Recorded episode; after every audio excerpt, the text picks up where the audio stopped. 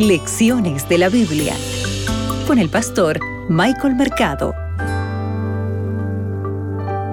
¿Eres consciente de que la justicia es la prioridad de Dios para tu vida? Soy tu amigo el pastor Michael Mercado y gracias por estar aquí en Lecciones de la Biblia. Para hoy, lunes 27 de junio, sitios en el trayecto.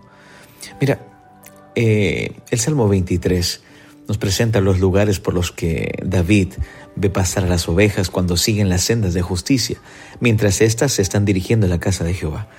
Pero quiero hacerte una pregunta. ¿Por qué estas se llaman sendas de justicia?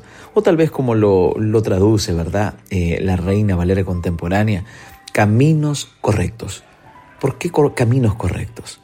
Tal vez sería posible esto por cuatro razones importantes. En primer lugar, son caminos correctos porque conducen al destino correcto, la casa del pastor, ¿verdad? La casa de Dios. En segundo lugar, son caminos correctos porque pueden mantenerte en armonía con la persona adecuada, que es el mismo pastor. Y el pastor nosotros lo vimos que se está refiriendo, ¿verdad? A Dios, a Jesús, el que desea cuidar, proteger tu vida. Y en tercer lugar, son caminos correctos porque te capacita para ser una persona correcta al igual que el pastor, el pastor Jesús. Y en cuarto lugar, son caminos correctos, porque tal vez nos dan el testimonio acertado.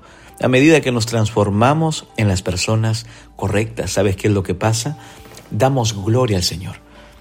Son caminos correctos o sendas de justicia, ya sea que el recorrido sea fácil o difícil.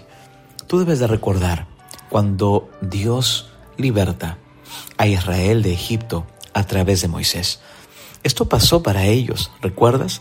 Algunas partes del camino eran fáciles de recorrer y otras no eran muy fáciles de recorrer. Esto lo vivió Israel de, de, cuando viajó de Egipto a la tierra prometida. Pero en todo momento este gran pastor estaba protegiendo y cuidando de sus hijos. Tú también tienes que recordar que es importante comprender que cuando Dios nos guía, no se trata simplemente de que Dios entrega un paquete en tu destino. Es mucho más que orientación y protección. Al igual que los tantos ejemplos de la Biblia en los que Dios guía a su pueblo. Recuerda, hoy también Dios quiere guiarte, pero no solamente a ti, sino también a tu familia. Que el Señor te acompañe.